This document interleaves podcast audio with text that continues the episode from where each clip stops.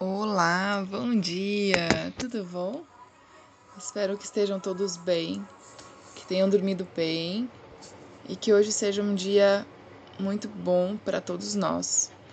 Que tenhamos boas notícias, que tenhamos é, boa esperança, boa persistência, enfim. E que, mesmo diante das vicissitudes da vida, que possam nos assolar nesse momento, possamos ter sempre a esperança e, e a fé nos compromissos. E a mensagem de hoje diz assim: nos compromissos do trabalho, nunca se envergonhe nem se lamente de servir. Enriquecer o trabalho profissional adquirindo conhecimentos novos é simples dever. Colabore com as chefias através da obrigação retamente cumprida, sem mobilizar expediente de adulação em hipótese alguma, diminuir ou desvalorizar o esforço dos colegas. Jamais fingir enfermidade ou acidentes, principalmente no intuito de beneficiar-se das leis de proteção ou do amparo das instituições securitárias, porque a vida acostuma cobrar caro semelhantes mentiras. Nunca atribua unicamente a você o sucesso dessa ou daquela tarefa, compreendendo que em todo o trabalho há de considerar o espírito da equipe. Sabotar o trabalho será sempre deteriorar o nosso próprio interesse.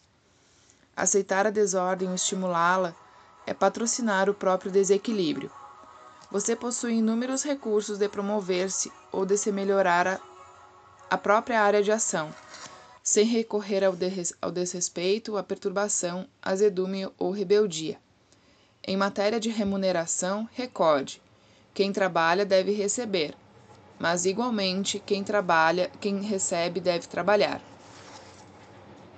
E aí, na mensagem de hoje sobre os caminhos para a cessação do sofrimento, do Divaldo Pereira Franco, pela, no livro Plenitude, nos diz assim: Considerando-se que os sofrimentos são causas, causados pelos desconcertos do espírito, que desarmonizam o fluxo de energia, permitindo a instalação das enfermidades físicas e mentais e morais, a forma eficaz para que cessem devem atingir o seu fulcro gerador, graças a cujo comportamento será interrompida a onda perturbatória.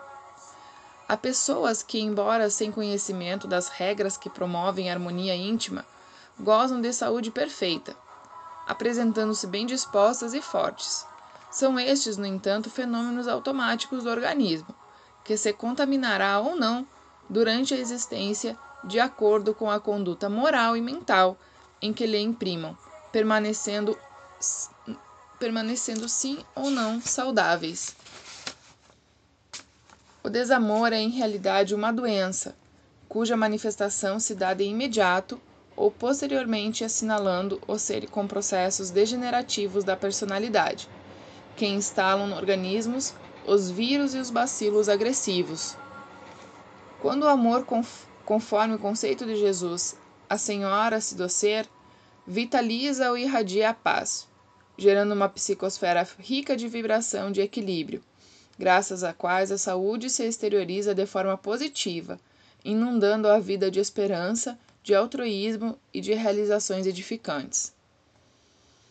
Mesmo quando esta não haja sabido cumprir os deveres livremente assumidos e aceitos, o fato de haver permitido que a vida se manifestasse concede-lhe crédito para ser exemplo a ser considerado. Ele diz que é, nós devemos reconhecer nos seres humanos os nossos pais, que nos facultam a vida física, especialmente a mãe, pelos sacrifícios que se impõem durante a gestação o parto e alimentação, preservadora da vida, nascida das suas entranhas. A imagem materna, certamente sem a visão psicanalítica dos tormentos do, da líbido, porém com sentimentos de respeito e de ternura, constitui o primeiro passo para uma autorrealização pessoal, para o equilíbrio das emoções, liberando-se interiormente de quaisquer reminiscências amargas ou perturbadoras que são matrizes ocultas de muitos distúrbios comportamentais geradores de sofrimento. E aí Bert Ehringer, né, com essa sabedoria da constelação familiar, nos explica né, que os pais E o pai é, tem um, um intuito de gerar valor ao filho, valores morais, valores de conduta. E que a força da mãe é a força da materialização, é a força do poder, do trabalho.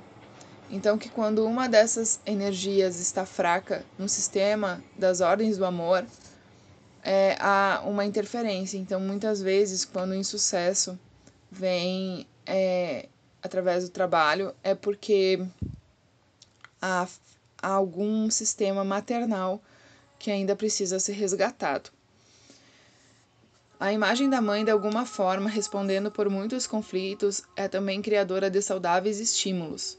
Seus sacrifícios e dedicação, as horas infindáveis de vigília e de renúncia de si mesma em favor da prole, as melodias que cantam nos ouvidos dos recém-nascidos e todas as promessas que foram tornando realidade merecem ser levadas em conta, repensadas e transferidas para todo ser ciente. Senciente. Nenhum, num prolongamento da afetividade, a consideração pela mãe natureza ressalta como de importância fundamental para o equilíbrio ecológico, por consequência de todos quantos contribuem para a sua harmonia. Ver, portanto, em todos os seres vivos a projeção materna positiva, agradável, proporciona forças para a preservação ou restauração da saúde, para a liberação dos sofrimentos e do bem-estar, que são condições essenciais para a felicidade. Pessoas agressivas que se comprazem em atormentar, produzindo sofrimentos, são portadoras de muitas dores íntimas que buscam disfarçar sobre a máscara da violência, da falsa superioridade, da alucinação. Mesmo os animais selvagens, sobre domesticação, tornam-se amigos e, recebendo a vibração do amor, alteram a constituição do instinto agressivo, mudando de comportamento, o que atesta a presença do psiquismo divino em germe em tudo e em todos. Trata-se de uma conquista de sabedoria, poder penetrar na bondade latente dos seres, buscando sintonizar com este estado de vida, em vez de vincular-se a aspectos, as manifestações exteriores. As suas reações defensivas agressivas, que são portadoras de vibrações morbíficas, portanto, desencadeadoras de muitos males que respondem pelo sofrimento.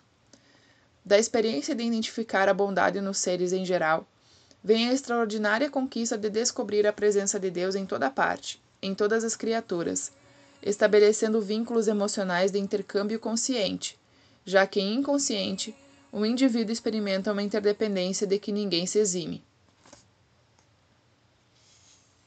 A vida é um permanente desafio, rica de oportunidades de crescimento e penetração nos seus profundos arcanos, que se revelam cada vez mais fascinantes e grandiosos. Por isso, não cessa o desenvolvimento dos valores intelecto-morais no espírito na sua faina de evoluir.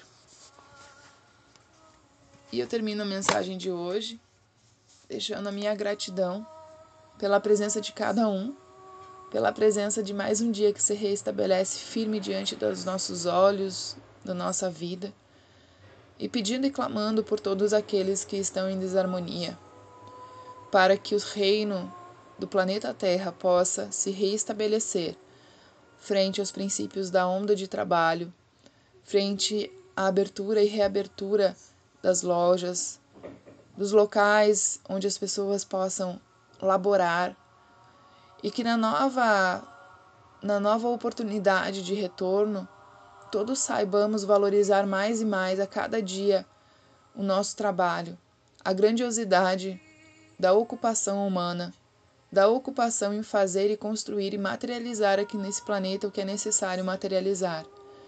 Acho que de, diante disso tudo, percebemos a importância do ciclo permanente, da ordem e do, re, do reestabelecimento da ordem planetária.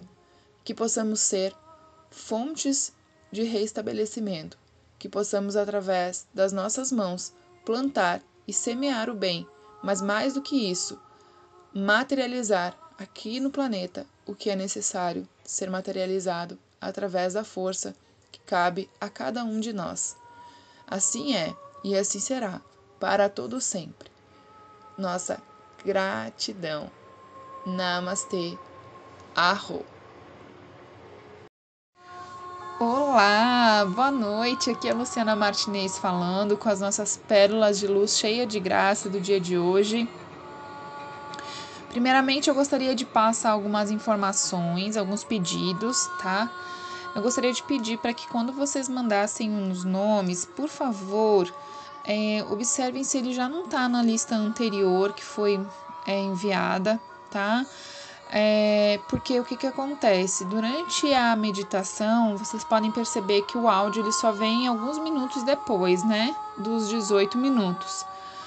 Eu fico é, para além do áudio da, da, da, da mentalização do grupo, eu faço outra mentalização, nome por nome.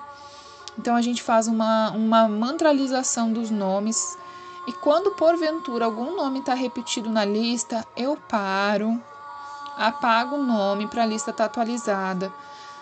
É, alguns nomes que foram me enviados hoje, eles estavam repetidos, então eu peço, por favor, que atentem-se. Não tem problema se acontecer de novo, mas a gente pede um pouquinho mais de atenção para que na hora da mantralização a lista não seja interrompida, tá joia?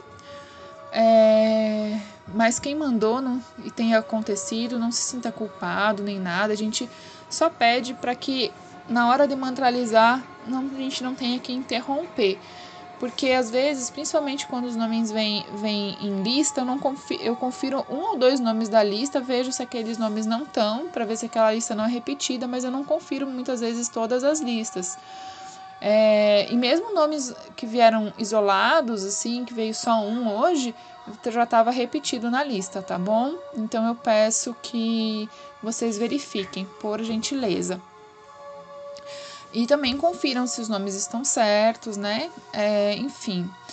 É, outra informação é sobre a meditação gacho, uma meditação que o nosso mestre Zui de Reiki utilizava com os praticantes quem estiver vibrando, é só uma orientação, pessoal. Quem estiver vibrando com reiki, pode sentar na posição de meditação, aquela famosa meditação é, na posição gacho, né, na posição de flor de lótus, ou numa posição mais confortável, sentado com as, com as costas encostadas numa cadeira, enfim. E essa posição ela pede para que a gente coloque as mãos, as mãos é, na frente do chakra cardíaco, né, como se fosse em prece, pressionando os dedos médios e focando a atenção na força dos dedos médios. E permanecer nessa posição durante 20 a 30 minutos auxilia para que a gente comece a ter a disciplina da meditação.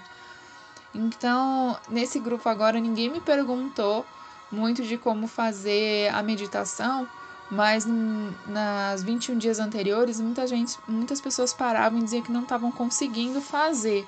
Então essa é uma técnica boa também para quem quer aprender a meditar. E aí os pensamentos quando vêm e vão, a gente tenta, a gente recepciona os pensamentos, mas deixa os pensamentos irem embora.